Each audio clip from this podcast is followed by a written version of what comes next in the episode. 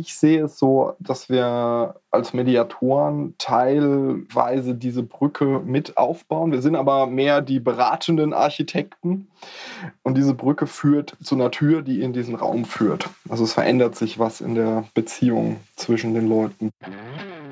Moin, hallo und herzlich willkommen bei einer neuen Episode von Mit Brille und Bart, deinem Podcast für Organisationsentwicklung, Coaching und Transaktionsanalyse von Armin Ziesemer und Thomas Böhlefeld.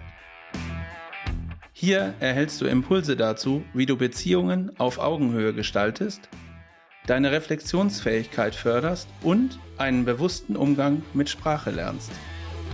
Mein Name ist Thomas und ich wünsche dir viel Inspiration bei dieser Episode.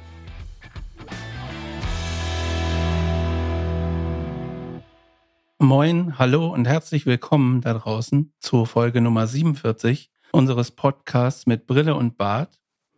Heute der Titel Räume schaffen, Brücken bauen, was so ein bisschen äh, nach einem Grundkurs für Ingenieure klingt und Ingenieurinnen klingt, soll so nicht sein, sondern wir möchten gerne über Beziehungen sprechen, und zwar zwischen Menschen und in Organisationen und die Notwendigkeit, dort Räume zu schaffen und Brücken zu bauen. Und wenn ich wir sage, dann kann ich jetzt schon mal verraten, dass wir nicht zu zweit sind und auch nicht zu dritt, sondern diesmal wieder zu viert. Ich glaube, das zweite Mal in der Geschichte unseres Podcasts.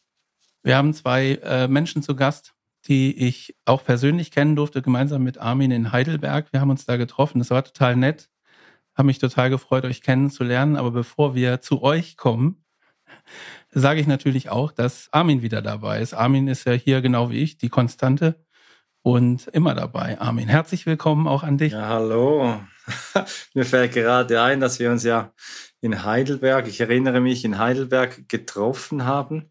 Und vor unserem Hotel, da gab es ja den Tisch 42. Und 42, da hast du ja mal in der Folge gesagt, dass 42, in welchem Film war es? Per Anhalter durch die Galaxis. Per Anhalter durch die Galaxis, genau das 42 die Zahl ist, in der alle Fragen beantwortet werden. Und äh, wir saßen an diesem Tisch und äh, haben da ein Bier getrunken und über den Podcast nachgedacht, was wir da noch tun könnten und haben dann eben am Nora Engelbert und Olli Piller kennengelernt. Und das war ganz lebendig. Das war wirklich wunderschön. Und da hatten wir so die Idee, eigentlich möchten wir uns in unserer beruflichen Tätigkeit so überflüssig machen, dass wir ganz früh in Rente gehen können. Noch ist es jedoch nicht so weit. Wir sprechen heute über Räume schaffen, Brücken bauen und Räume schaffen. Das ist ja dein Thema, Nora. Ja, hallo, Armin, Thomas, danke für die Einladung. In der Tat, ich finde den Titel dieser Podcast-Folge sehr schön und sehr passend. Wie ihr ja wisst, habe ich mein ähm, persönliches Ziel für mich selbst, Räume zu entdecken, zu schaffen und Brücken in neue Welten zu bauen, auch zu meinem Lebensthema gemacht. Als, sowohl als Kulturanthropologin, dann auch als Change Managerin in Organisationen und letztlich jetzt mit der Gründung meiner eigenen gemeinnützigen Organisation, wo ich eben nicht nur mir selber neue Räume schaffen möchte, indem ich neue Menschen kennenlerne und die Beziehungen aufbaue und neue Welten entdecke, sondern jetzt wirklich grundlegend zusammen mit tollen Menschen wie euch anderen zeigen möchte, wie sie für sich voneinander lernen können, miteinander lernen können und füreinander lernen können, eben Räume zu schaffen, zu finden und zueinander Brücken zu bauen und dass wir dann die Zukunft gemeinsam gesund und positiv gestalten. Ja, ist doch toll, ist toll. Und deine Organisation, die du ja aufbaust, die heißt ja ICTRA Space. Und genau. was meint ICTRA nochmal? ICTRA habe ich es genannt ähm, in Reminiszenz an Yggdrasil, den Weltenbaum aus der nordischen Mythologie. So als Kulturanthropologin habe ich auch einen großen Hang zu Mythen und Geschichten. Und Bäume bedeuten mir sehr viel und es gibt einfach ein wunderbares Bild ab, wenn man Yggdrasil hat, Yggdrasil, Yggdra, ein Baum und drumherum sich einen großen Ort vorstellt, wo viele Menschen, Reisende ankommen können, sich niederlassen können, miteinander ins Gespräch kommen können. Ja, das da ist die ja, Idee davon. Da werden ja seit Alters her, werden, ist ja der Baum auch ein Treffpunkt unter den Bäumen, ein Austauschort, ein Kulturort, sehr reich in ganz vielen Kulturen. Und du, Oli, du bringst ja auch etwas in die Welt, was zum Thema, was du gesagt hast, Nora, gesund macht beziehungsweise gesund hält. Stell dich doch kurz einmal vor. Ja, danke dir. Ja, ich bin tätig als Mediator und Counselor. Also das benutzt man im Deutschen äh, nicht so. Es ist eine psychische Beratung, eine Art säkulare Seelsorge. Wir haben da im Vorfeld mal drüber gesprochen. Und bin gleichzeitig Mitbegründer ähm, des Unternehmens AOMH, bei dem wir ähm, Unternehmen und Organisationen als Unternehmensberatung und Begleiter zur Seite stehen, ähm, gerade wenn es um das Thema mentale Gesundheit geht. Äh, Fokus ist aus unserer Sicht vor allem auch die Schaffung eines ja, also Kulturwandels im Unternehmen, so ein bisschen so eine Art eher eine Ergänzung der Unternehmenskultur. Genau. Ja, alles ist Wandel und doch ist Wandel nichts. Wir haben ja in einer Folge auch darüber gesprochen, haben wir es mit der Agilität übertrieben und sind dann zum Schluss gekommen, ja, wir haben. Und da ist es ja wirklich, Thomas, weißt du, in welcher Folge das nochmal war? Du kennst ja bald schon jede Folge wirklich auswendig. Das war die Folge Nummer 45, also echt lange her. Ja, wirklich. Wir sind ja doch schon bei, also bei Folge 47 und haben schon zwei so tolle Gäste, die ja auch wie wir sich sehr stark auch mit dem, mit dem Thema Räume, Brücken und am Ende eben auch Beziehung beschäftigen. Und nach unserem Gespräch, das wir am Samstag äh, auf dem Willi in Heidelberg hatten, auf diesem Marktplatz, äh, und ich dann nach Hause gefahren bin, äh, da habe ich von Bernd Schmid einen Artikel mir noch angeschaut äh, zum Thema säkulare Seelsorge. Und da schreibt er drin, dass es eben aus der Transaktionsanalyse, dass er sich immer hat bemühen müssen, um diese Beziehungshaltung der Transaktionsanalyse, äh, die ihm dann eben auch zugute kommt, aber dass die eben nicht einfach so entsteht, sondern dass er sagt, um deren substanziellen Erwerb ich mich immer wieder neu bemühen muss. Und diese Haltung, wir haben das schon ein paar Mal erwähnt bei uns im Podcast, ist, ich bin okay und du bist okay. Und dann hat er so eine kleine neckische Klammer in diesem Artikel dahinter und dann heißt es, Zitat, und dann lass uns sehen, was wir gemeinsam tun können. Das ist ja etwas, Olli, was du in Organisationen immer wieder antriffst. Was können wir denn gemeinsam tun? Ja, genau. Ich glaube, das Wichtigste ist erstmal die äh, Person von der Sache trennen. Ne? Also gerade als Mediator ähm, geht es ja häufig darum, wenn man Konflikthaltungen beispielsweise auf Konflikte trifft, dann mal rauszufinden, worum geht es hier eigentlich. Weil häufig es so sozusagen zur Konfliktvermeidung zu spät, selbstverständlich. Und dann ist so ein Konflikt schon personalisiert. Also dann verändern sich je nach Eskalationsstufe des Konflikts, also nach Glasel könnte man sagen, ähm, im schlimmsten Fall heißt es gemeinsam in den Abgrund. Also da ist dann gar nichts mehr zu machen. Oder man sagt eben, man ist noch weit vor dieser Phase und schafft es, dass man über verschiedene Prozesse und vor allem über die eigene Haltung, also dass ich der Sache gegenüber als Mediator neutral bleibe und den Menschen gegenüber positiv gewogen, man nennt es äh, allparteilich in dem Fall, dass ich helfe, weg von den persönlichen Animositäten, die manchmal auch gar nicht so tief liegen, die sie aber so ja, hochspielen oder aufkochen, wegzukommen. Und dann kann man über Sachen oder auch äh, tatsächlich Beziehungsprobleme reden und äh, kann Lösungen arbeiten. Also insbesondere das Faszinierende ist ja, dass das dann wieder die Beteiligten selbst erarbeiten können, wenn sie mal einen gewissen, äh, eine gewisse Hilfestellung erhalten haben. Es gibt ja dann häufig, ähm, so erlebe ich das zumindest, den Grundimpuls erstmal äh, rauszufinden, wer jetzt eigentlich schuld ist an dem Konflikt. Das genau. wird dir wahrscheinlich dann auch äh, öfter über den Weg laufen. Mhm. Und äh, wenn jetzt irgendjemand zu dir kommt und sagt, aber der und der hat doch das und das gemacht, äh, wie gehst du damit um? Ja, am liebsten sage ich eigentlich, ähm, die Schuld interessiert mich eigentlich gar nicht. das hängt aber tatsächlich von der Person ab, mit, mit, der ich da rede und ob ich das so rüberbringen kann. Also im Kern ist äh, eine Schuldfrage in der Mediation gar nicht relevant. Ne? Also man versucht aus der Gegenwart, aus dem gegenwärtigen Konflikt nicht, da geht es nicht um eine Ursachenanalyse, sondern man versucht den Ist-Zustand in eine Lösung, also über einen lösungsorientierten Prozess in eine positive Zukunft zu kriegen. Die Schuldfrage kann man nicht so einfach auflösen. Das liegt einfach daran, dass unsere, unsere Psyche das gar nicht so einfach zulässt. Das ist auch Bio, Biologie ein Stück weit. Also irgendwann ist der Stressfaktor assoziiert mit anderen Personen auch so hoch, äh, dass sich die Wahrnehmung sozusagen deformiert und alles, was der andere macht, ohnehin schuldbehaftet ist. Und äh, ja, also der Umgang damit ist tatsächlich selbst diese, also auch zu sagen, also auf verschiedenste diplomatische Formen oder der Person angepassten Form wirklich zu verdeutlichen, dass das gar nicht für mich wichtig ist, wer Schuld hat. Das ist für mich der wichtigste Umgang. Das ist eine Haltungsfrage auch. Das muss mir auch tatsächlich egal sein.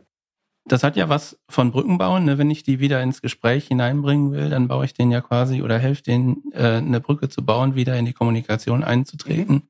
Und ich stelle genau. mir das ja einfach nicht, aber einfacher vor, wenn das äh, sozusagen im, in einem ähnlichen Kulturkreis passiert. Ich glaube, das ist dann noch komplizierter, wenn es so, sozusagen auch noch kulturelle Differenzen gibt, wo vielleicht bestimmte Verhaltensweisen unterschiedlich interpretiert werden.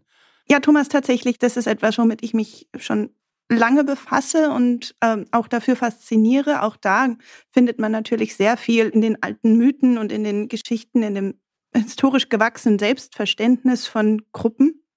Und bin tatsächlich auch immer wieder dran gekommen, dass ich dazu recht gut, würde ich mal sagen, auch einen Zugang habe, Verständnis aufbauen kann.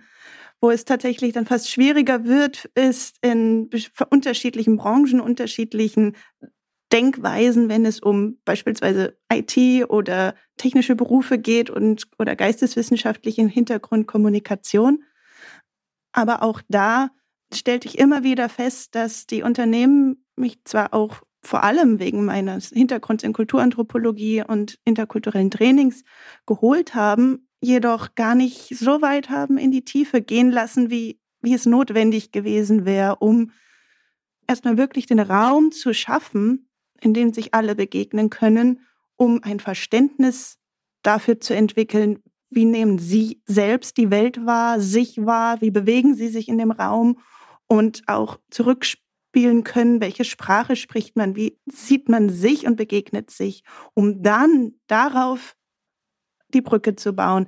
Dazu war meiner Erfahrung nach in der Konzernwelt, Arbeitswelt, in der ich bisher unterwegs war, oft viel zu wenig Raum, was ich wiederum als sehr ungesund empfunden habe, beziehungsweise sehr viele ungesunde Beziehungen beobachtet habe.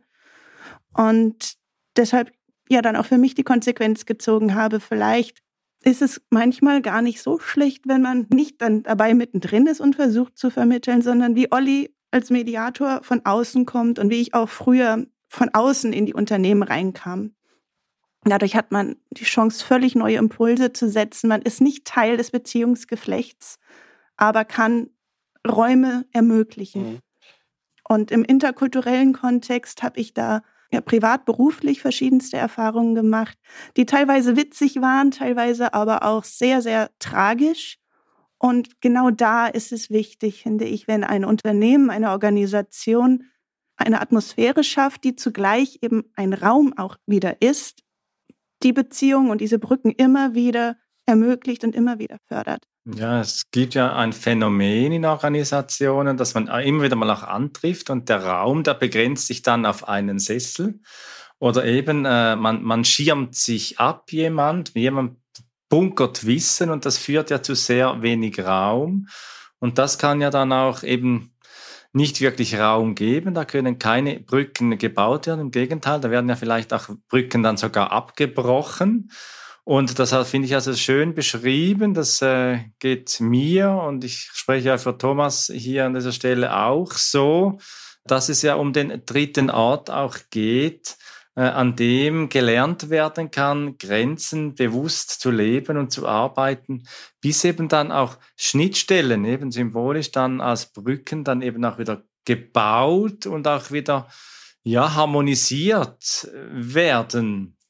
Und da hat Bernd Schmid ein Beispiel, das Gregory Bateson äh, einmal enttäuscht über jüngere Kollegen gesagt haben soll, ich habe sie geschickt, damit sie Ericssons Liebe zu dem Menschen aufnehmen. Sie sind aber nur mit seinen Konzepten und Methoden zurückgekommen. Zitat Ende. Olli, so wie ich die Mediation kennengelernt habe, ist es ja aufgrund eben auch der, der Verhärtungen in diesen Konflikten auch für Mediatoren eine große Herausforderung, technisch sauber zu arbeiten, sowohl juristisch technisch sauber zu arbeiten, als auch eben in der Kommunikation die Brücke zu sein zwischen zerstrittenen, verhärteten Parteipositionen.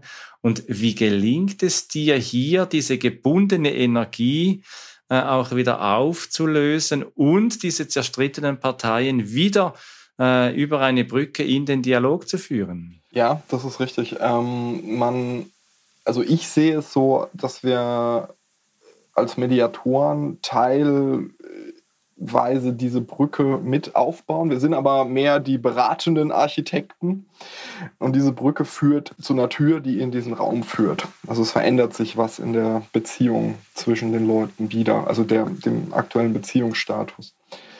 Und ähm, als Mediator gehört auf jeden Fall ein Stück weit, gehören zwei Dinge dazu. Eine gewisse Fähigkeit, ähm, Konflikte, besonders wenn sie laut und kritisch und hässlich sind, sozusagen auszuhalten aber auch eine, soweit eine Liebe zu den Menschen, dass man auch wirklich sagt, ich bleibe da wohlwollend und unterstütze. Hm? Das ist so, wenn man da, also das Handwerkszeug auf der anderen Seite ist dann wieder ganz wichtig. Also ich muss nicht nur die Psyche verstehen, sondern was zum Handwerkszeug gehört, ich brauche nicht nur ja, im weitesten Sinne Moderations- oder Coaching-Techniken. Ich brauche auch tatsächlich ein Grundlagenwissen, wo wird es jetzt hier wo wird es hier jetzt rechtlich relevant, wo wird es jetzt kritisch, wo brauche ich äh, ein Hinweis in Richtung, holt euch hier eine anwaltliche Betreuung.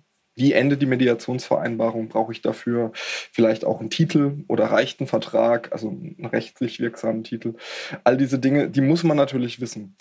Die Brücke entsteht dadurch, und das möchte ich gerade noch kurz erklären, ist, dass ich schaffe, da sind wir auch bei den Kulturen, die ja auch im selben Land unterschiedlich sein können, im selben Unternehmen, in verschiedenen Arbeitsbereichen, dass ich die Sprache der Leute spreche. Ich komme zum Beispiel als einer der wenigen Akademiker, wenn nicht sogar der einzige aus einer Familie der Arbeiterklasse und habe dann so sowieso das Brückenschlagen so an der Uni auch nochmal gelernt hab dann äh, merke dann auch, dass je nachdem, mit wem ich rede, da teilweise ich selbst fast schon soziolektisch äh, mich sprachlich anpasse und tatsächlich der einen Partei gegenüber mal sowas wie, ja, das ist mir doch egal, ähm, sagen kann, weil die das auch so hören muss in dem Moment, während ich einer anderen Seite dann ein bisschen ausführlicher erklären muss, worum es geht. Was letztlich passiert, mir erzählen in ihrer Sprache, während oft die anderen Parteien zugegen sind, durch mich moderiert und ähm, erzählen mir die einzelnen Parteien, was sie so wahrnehmen, was die Situation ist. Und was passiert dann? Das hat ein Dozent mal so schön zu mir gesagt, im Prinzip so ein Shift. Also das heißt, es entsteht so eine Art Metaraum über der ganzen Kommunikation, in der werden Informationen abgeladen, die für mich bestimmt sind. Für mich, der quasi in, Situation, äh, in Bezug auf den Konflikt der dümmste ist, wenn man es genau nimmt. Ich weiß am wenigsten. Ich versuche auch immer in Vorgesprächen möglichst wenig Informationen zu bekommen. Und aus dieser Informationsblase, die da so auf mich gesendet wird, zu mir gesendet wird, ähm, da fangen dann die gegnerischen Parteien, die anderen, die Konfliktgegner an, auch reinzuhören. Und manchmal stellen die da schon recht früh, früh fest, dass da auch Missverständnisse dabei sind, dass Dinge anders verstanden wurden, als sie gemeint waren, als dass vielleicht auch eine Gesprächsbereitschaft über gewisse Themen da ist. Und auf einmal, und das ist dieser Shift, gibt es da schon Zurufe, die ich dann zulasse, wenn die positiv sind. Wie, ja, das war ja gar nicht so gemeint. Dann sage ich, Moment, oder wollen Sie kurz dazu was sagen? Wie war es gemeint? Und dergleichen. Also das ist eine ganz interessante Situation. Und diese Brücke bauen tatsächlich dann in dieser Kommunikation die Konfliktparteien ähm, miteinander. Und ich werde quasi überflüssig im Optimalfall, wenn dieser Shift so passiert, dass ab der also im Optimalfall ab der zweiten Stunde, das ist sehr selten der Fall, ähm, die Konfliktparteien eigentlich untereinander größtenteils reden und ich eigentlich nur noch Schriftführer für äh, so eine Ausmoderation machen muss. Und das ist dann sozusagen der schöne Moment. Es kann aber auch einfach total verfahren sein. Und dann kommt dann auch der Punkt, an dem ich dann als Mediator sage, ja gut, dann machen wir jetzt hier mal zu. Ich äh, biete Ihnen an, dass wir dann irgendwann mal, dass ich mal nachfasse, also eine, dass eine Mediation pausiert oder einfach tatsächlich auch scheitert. Es ist also ein bisschen abhängig tatsächlich von dem, was auch in den Köpfen der Menschen im Vorfeld auch passiert ist, muss man dazu sagen. Du nickst immer ganz fleißig. was sind deine Ergänzungen sozusagen? Findest du dich da auch wieder? Ja, das tue ich sehr und habe eben auch für mich gelernt, was es für einen Unterschied machen kann, wenn man Brücken bauen möchte, in welcher Position, Konstellation man in diesem Gesamtkonstrukt, also wenn man es als Landkarte sehen will, beispielsweise eine Organisation, sich befindet. Bin ich Teil des Teams? Bin ich mittendrin? Stehe ich zwischen Teams? Soll ich zwischen Business und IT beispielsweise vermitteln? Soll ich zwischen Indien, Deutschland vermitteln? Soll ich zwischen den verschiedenen Lokalitäten in verschiedensten Ländern der Welt vermitteln und die Kommunikation gestalten? Das sind jeweils ja andere Rollen. Und wenn ich von außen komme, bin ich ja gemeinhin die Konfliktlöserin oder die die Impulse von außen hereinträgt und habe ganz andere Möglichkeiten, als wenn ich Teil des Teams bin, auf die eben dann auch sowas wie Schuld projiziert wird und Aggression. Man hat völlig andere Möglichkeiten, je nachdem, welcher Rolle man ist. Weswegen ich auch immer wieder gerne zurückkomme, zu sagen, auch wenn Konflikte da sind, ist es im Idealfall so, dass die Beteiligten schon einmal davon gehört haben oder gelernt haben, ein bisschen mehr über sich selbst zu reflektieren, die Sprache auch gefunden haben, Situationen zu beschreiben, sich innerlich ihre eigene Landkarte, ihre eigenen Räume schon geschaffen haben und verorten können. Das hilft unglaublich, vor allem wenn man nicht in der gleichen, wenn man gar nicht in der Muttersprache kommuniziert, die die jeweiligen Personen haben, dass man dann anfängt, in Bildern zu kommunizieren. Und so kann man sich dann auch annähern. Und da muss ich sagen, war ich immer sehr dankbar, wenn ich intern so eine Rolle haben konnte, das gefördert wurde, diese Vermittlungsarbeit. Muss aber auch sagen, es macht mir fast mehr Spaß, wenn ich es von, von außen herantragen darf und dann auch meine Kreativität freien Raum geben kann, um andere zu animieren und anzuleiten, ja, das für sich zu entdecken und dann eben auch mit Sprachtrainings ihre Sprache zu entdecken, über Malen, über Quatsch machen, rumspinnen, aber dann auch immer wieder strukturiert, reflektiert sie zurückholen und aufzuzeigen, schaut mal, ihr habt doch jetzt schon die Situation beschrieben. Das sind verschiedenste Worte, aber hieraus haben wir schon einen Text. Wir können die Situation beschreiben und wir können sie jetzt auch in unserer Fantasie weiterspinnen und wir können damit wirklich kreativ die Zukunft positiv gestalten. Wenn ich, wenn ich euch so zuhöre, dann höre ich auf der einen Seite, Oli, so dieses wirklich, dieses mediative, sehr enge, sehr konfliktbehaftete und auf deiner Seite, Nora, so etwas, etwas großzügiges, weites, äh, mit, mit, mit spielerischen Themen und so dieses Technische und das Spielerische, so diese, diese äh, Unterscheidung und dazwischen, da haben wir ja auch in Heidelberg darüber gesprochen, das Thema der säkularen Seelsorge. Das wird ja auch äh, in Organisationen mit psychischer Sozialberatung oder Sozialberatung oder mit äh, Mitarbeitendenberatung ja auch äh, angeboten und gepflegt. Und diese Rolle, die schwingt ja immer wieder mal mit, sowohl bei der Mediation wie auch bei der Beratung. Ich kenne das bei mhm. mir aus dem Coaching und aus der Beratung. Und so dieses wohlwollender Freund zu sein in der Grundhaltung. Seelsorge wird ja dann auch verstanden, so schreibt zumindest Bernd Schmid, Menschen dabei zu helfen, ihren Weg zwischen individueller und kulturspezifischer Beseeltheit und den universellen Anforderungen an das Humanum zu finden. Nora, wenn du das so hörst. Es geht runter wie Öl. ich finde es sehr schön beschrieben und schafft eben auch wieder Raum, erstmal nachzudenken, was meint er denn damit? Aber eben auch Raum im Sinne von ein, eine schöne Balance zwischen Individuum, Kollektiven und ähm, ihr hattet ja auch Anna Fuchs schon hier, hier wunderbar erklärt hat, wie wichtig das Transkulturelle ist, dass es von interkulturell zu sprechen gar nicht den Realitäten gerecht wird und noch nie gerecht wurde, dass wir so vielseitig in uns selbst sind und aber gleichzeitig auch mit anderen schwingen, Gemeinschaft schaffen und das höre ich in diesem Zitat raus. Ja, das ist ja eben das Interkulturelle oder eben das Transkulturelle. Äh, den Podcast, wenn du zuhörst, den findest du auch bei uns in der Folge 37. Und da haben wir über Transkulturalität gesprochen, eben nicht über Inter Interkulturalität und etwas, das ja in der Transkulturalität sehr wesentlich ist, sind ja die Rituale.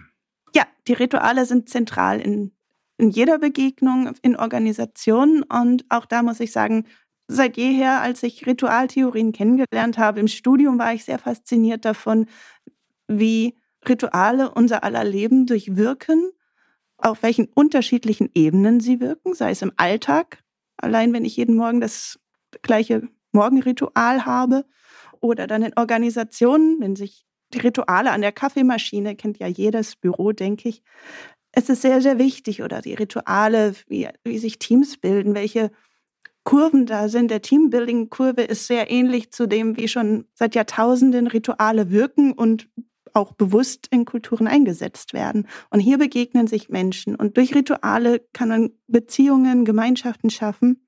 Die transkulturelle Forschung kennt es natürlich auch im Sinne von spezifische große Rituale wie was machen Leute an Weihnachten, was machen sie ähm, am Ende von Ramadan. Das sind, wurde schon viel geforscht, spannende Sachen dabei. Doch am Ende, wenn wir hier über Organisationen sprechen, würde ich das Ganze wieder runterschrauben. Natürlich kann man die Feste gemeinsam feiern. Ist sehr, sehr wichtig, dass man gemeinsam sagt, okay, wann, wann ist das Holi-Fest in Indien? Was ist das eigentlich genau? Oder wie feiert man Halloween in der Karibik? Wie feiert man Halloween in Irland? Darüber, da stecken so viele Emotionen drin. Und es ist auch einfach für, ich hoffe, für viele ein Faszinosum, wie Großfeste gefeiert werden. Oder sei es der Karneval in Köln. Darüber kann man so schnell auch international Gemeinschaft schaffen, auch virtuell, dass es eben eine enorme ähm, Bindungskraft hat in der. Werbung. Mitarbeitende gewinnen ist oft eine Herausforderung. Mitarbeitende binden die Kür. Am 29. September findet in Villach in Österreich das Swiss Camp zum Thema Mitarbeiterbindung statt. Auf dieser Lern- und Erfahrungsreise gestalten die Organisatoren einen Raum, in dem sich PraktikerInnen gemeinsam auf die Reise begeben, um echte Herausforderungen zur Mitarbeiterbindung zu benennen, eigene Erfahrungen auszutauschen und taugliche Lösungen für die Employer Retention zu erarbeiten. Unter www.swissbarcamps.at können Sie sich jetzt anmelden. Wir suchen Sie als erfahrene Person aus der Führung und dem HR. BeraterInnen und PersonalvermittlerInnen können teilnehmen, wenn sie zwei Kunden eines Swissbar Camps Lernreise ermöglichen. In diesem Kreis von Fachpersonen können Sie Ihr Thema einbringen, vertrauensvoll spiegeln lassen und dafür konkrete Lösungen erarbeiten. Dafür stehen Ihnen die Organisatoren bereits im Vorfeld beratend zur Seite. Kärntner Betriebe werden mit 50 Euro pro Ticket von der Wirtschaftskammer unterstützt. Melden Sie sich jetzt an und werden Sie aktiver Teil von Swissbar Camps. Wo du das sag, gerade sagtest, gemeinsam feiern, Nora. Äh, genau das Beispiel hatte ich mal äh, gehört in einem Meetup, wo eine Sprecherin davon sprach. Sie hatte die Rolle einer, weiß ich nicht, äh, die hat, glaube ich, einen Bereich geleitet äh, und da waren Menschen in diesem Bereich ziemlich weit global verteilt. Also es ging USA bis Indien und ich glaube auch Asien war auch irgendwie ein Teil. Ähm, und was, du, was die gemacht haben, einfach um zusammenzufinden, um auch über diese große Entfernung sozusagen sowas wie äh, Beziehungen aufzubauen, war, dass sie tatsächlich immer zu den Festen egal in welcher Zeitzone ihr das jetzt war, zu den Festen sich zusammengeschaltet haben. Auf einer freiwilligen Basis natürlich, aber es haben wohl so ziemlich alle mitgemacht dann. Und dann wurde kurz äh, erläutert, was dieses Fest eigentlich ist und was es darstellt, was da eigentlich gefeiert wird. Und dann hat man das gemeinsam gefeiert. So, also Farbe durch die Gegend werfen, was du hast es erwähnt stelle ich mir halt total äh, witzig vor, wenn man das in so einer Videokonferenz auch gemeinsam macht und dann auch gemeinsam mitmacht und dadurch eine ganz andere Gemeinschaft erzeugt. Das fand ich total super, dass sie das so erzählt hat und äh, wäre ich gerne dabei gewesen. In einem Projekt habe ich, oder ein, zwei Projekten habe ich auch genau das initiiert und es kam sehr gut an, beispielsweise den indischen Kollegen zum Independence Day 2017 gratuliert und sie haben sich heimisch gefühlt, äh, willkommen gesehen und mir wurde nachher zugetragen, wow, so ein tolles Projekt, so eine Atmosphäre in dem Projekt des Gemein der, der Gemeinschaft und des Willkommenseins hatten verschiedene Kollegen zuvor noch nie erlebt. Und für mich war es eigentlich eine Selbstverständlichkeit, allein weil ich es spannend finde. Aber ja, schön, Thomas, dass es auch immer mehr Leute machen und ähm, es gehört ja zu unserem Alltag dazu. Ja, und hier sprechen wir von High Context Culture, also dass man wirklich auch die, die, die Kontexte von äh, anderen Kulturen eben auch wahrnimmt, die Kontexte wahrnimmt. Was heißt Weihnachten für die Christen? Was heißt Ramadan für den Islam? Oder was heißen andere äh, Festivitäten für eben andere Völker, weil diese Rituale, das hat, hat Nora, finde ich, sehr schön gesagt, was für Emotionalität auch da drin steckt was für Energie, gebundene Energie auch da drin steckt, um eben auch neue Räume, transkulturelle Räume zu schaffen und auch Brücken zu bauen unter Kulturen oder eben auch, Oli, wie bei dir, äh, unter äh, zerstrittenen Parteien und hier zu arbeiten an diesem beidseitigen Willen, sich auch verstehen zu wollen. Und das ist ja auch eine große Herausforderung, diesen Willen beidseitig zu entwickeln, mhm. dass man sich auch verstehen will. Und das sieht man eben beispielsweise auch mit der IT und in anderen Fachbereichen, wo dann Übersetzungen notwendig sind. Wie erlebst du das? Ja, das ist, das ist jetzt eine sehr gute Frage. Wie erlebe ich das?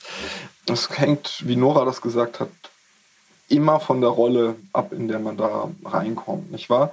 Die Frage ist, braucht man einen Übersetzer? Also es gibt ja häufig, dass Unternehmen quasi Bereiche schaffen, Change Management Bereiche, die sozusagen diese Übersetzungsarbeit leisten sollen äh, die aber weder die eine noch die andere Sprache sprechen und keiner redet mit ihnen.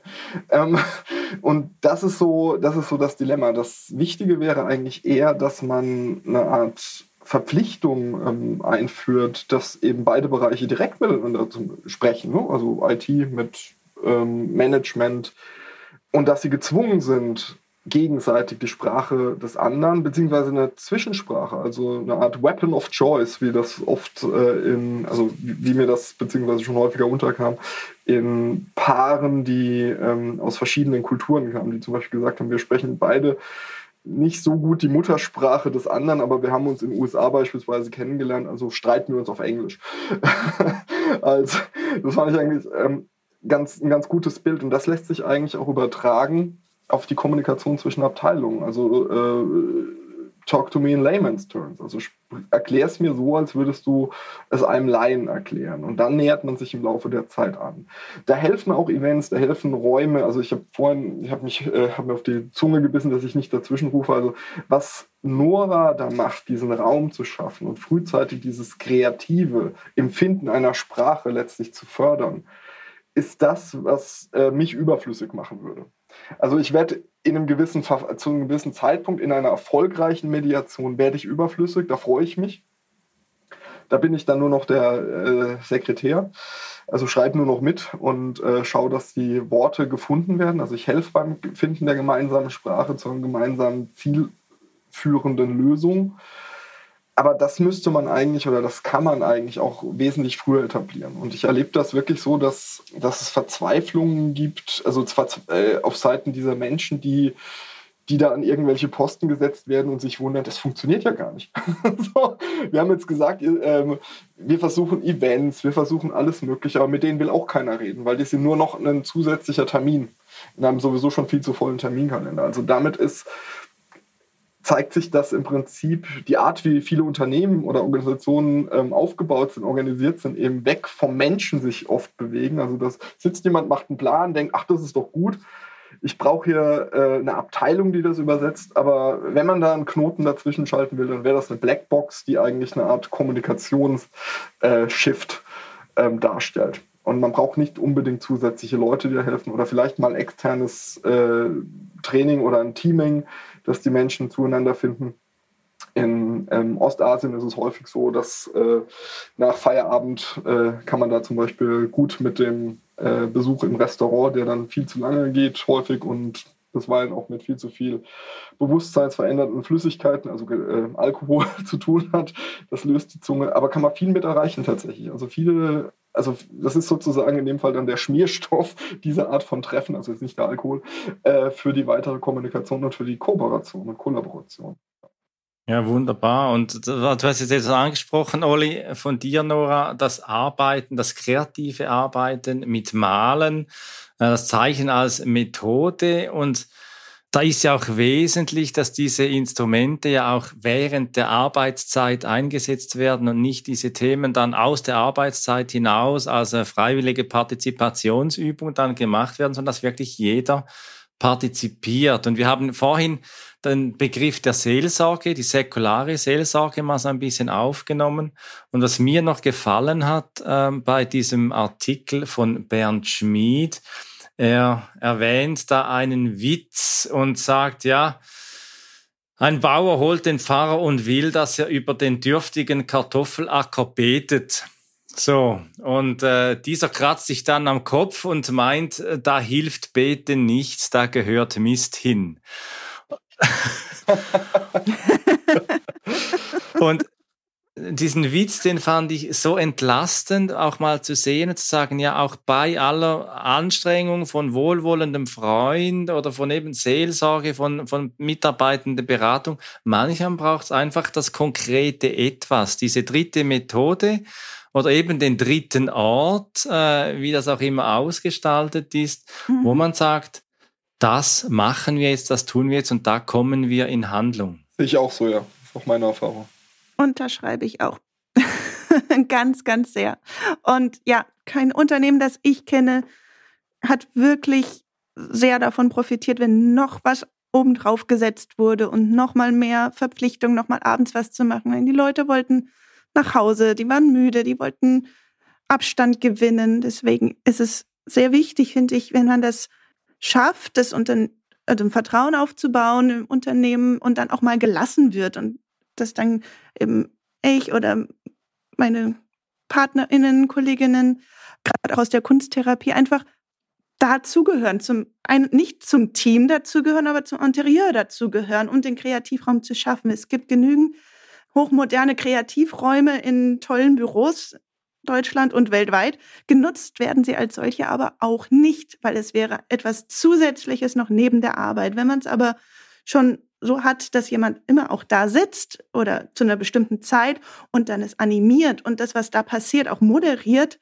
so dass alle was davon haben, gleichzeitig auch merken, sie kommen sowohl in die Entspannung als auch ins Spinnen und es nützt ihnen für das für die weitere Arbeit, weil sie sich besser verstehen können, dann ist das toll. Es muss aber nicht groß institutionalisiert werden, kein großer Überbau geschaffen werden und letztlich dann auch die Möglichkeit, wenn eben ein Dritter immer da ist, diese Seelsorgenfunktion auch wahrzunehmen und es zurückzuspielen in die ähm, Führungsetagen, ins Unternehmen, in die Personalabteilung und zu sagen, was ich beobachtet habe, ich meine, ich war jetzt dabei, ich war, habe teilgenommen, teilnehmende Beobachtung, ist das und das und das. Das lese ich da raus und dann kann man gemeinsam schauen, ähm, was sind denn die Themen in den Unternehmen? Wo, wo drückt denn wirklich der Schuh? Denn da auch erfahrungsgemäß, wenn ich mittendrin bin und als Change Managerin diese Funktion zwischen den Stühlen habe, bekomme ich das nicht so gut heraus, wie wenn ich ganz klar von außen komme, um diesen Raum auch zu schaffen. Ja, und gesponnen haben wir ja heute wieder ganz viel miteinander. Wir haben viele Fäden gesponnen. Unser, unser Saying, Thomas, ist ja unterdessen, wir können bei jedem Podcast wirklich noch lange anhängen und es wird sicher der Gelegenheit es geben das, das eine oder andere Thema, insbesondere Oli, das Thema der betrieblichen Gesundheit, die mentale Gesundheit in diesen Kontexten auch weiter noch einmal zu vertiefen, äh, sei es an diesem oder an einem anderen Ort. Thomas, was hast du jetzt aus diesem Gespräch heute mitgenommen? Also ich fand es halt total interessant nochmal zu sehen, wie, wie begeistert wir in dieser Runde über dieses Thema sprechen. Und ich gleiche das dann immer ab mit den Erfahrungen in den Unternehmen, in denen, so ich, in denen ich so unterwegs bin. Und da wird ja häufig der Nutzen überhaupt nicht gesehen.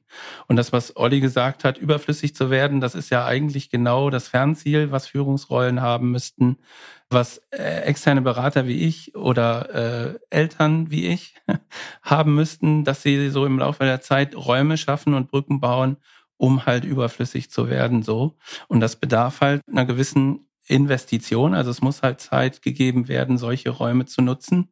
Und diese Zeit wird häufig nicht gegeben. Ne? Und insbesondere von äh, Menschen, die da eher, äh, ich glaube, Armin, du hast am Anfang gesagt, wo die Räume so eng werden, wo die dann irgendwie sich verschanzen in ihrem Büro und versuchen, ihr, ihre Rolle zu erhalten. Und das ist ja eigentlich genau gegenläufig und das ist äh, was, was überhaupt nichts bringt. So. Und das ist immer wieder ähm, ein, ein Thema in, in unseren Gesprächen hier im Podcast und auch außerhalb des Podcasts. Und das finde ich gut, dass das immer wieder gesagt wird, weil es so wichtig ist und ähm, weil es eine Ermutigung ist an alle, die da äh, verantwortlich sind, sich das mal anzuhören, darüber nachzudenken und entsprechend vielleicht auch so zu handeln, wenn sie es noch nicht tun. Ja, und, und Handeln und Handeln ist eben das eine. Wir haben eben so diese, auch das Thema der Seelsorge, so eher das spirituelle Moment betrachtet heute, ist ein bisschen angekratzt. Und Spiritualität und Unternehmertum, Spiritualität und Führung, Spiritualität und Organisation ist auch immer so ein, ein tabuisierter Bereich, in dem ich meine, Nora, die, gerade die Anthropologie wie auch die Mythologie kann hier gute Zugänge schaffen, um eben Kulturen wirklich zu verändern und nicht noch einfach neue Leitbilder zu schreiben. Nora, dein Schlusswort für heute? Ich bleibe dabei. Ich finde den Titel der heutigen Episode sehr, sehr passend. Räume schaffen, Brücken bauen und gehe mit. Unser Job ist dann gut getan, wenn wir uns selbst überflüssig machen. Danke. Oliver, auch noch ein Schlusswort? Gerne, ja, da bleibt eigentlich nichts zu ergänzen. Also das ist der perfekte Titel, es ist halt mir eine große Freude und ähm, Armin hat es auch angedeutet. Eigentlich können wir ewig weiterreden. Wenn ihr möchtet, gerne. Muss ja nicht immer im Podcast sein. Ich freue mich auf jeden Fall drauf. Vielen Dank, dass ich hier sein durfte. Wenn dir diese Episode von Mit Brille und Bart gefallen hat, dann zeig uns das mit deinem Like und abonniere gleich den Kanal, damit du keine Folge verpasst. Alle Links zur Folge findest du in den Show Notes. Da findest du auch unsere Kontaktdaten, wenn du uns etwas mitteilen möchtest. Wir sind verfügbar in Deutschland, Österreich, der Schweiz und remote, wenn du Orientierung und Begleitung für deine Veränderungsprozesse suchst. Teile diesen Podcast mit Menschen, die davon profitieren können und lass eine Rezension bei Apple Podcaster. Ich bin Thomas und wünsche dir bis zur nächsten Episode eine gute Zeit. Komm mit und verbinde Perspektiven.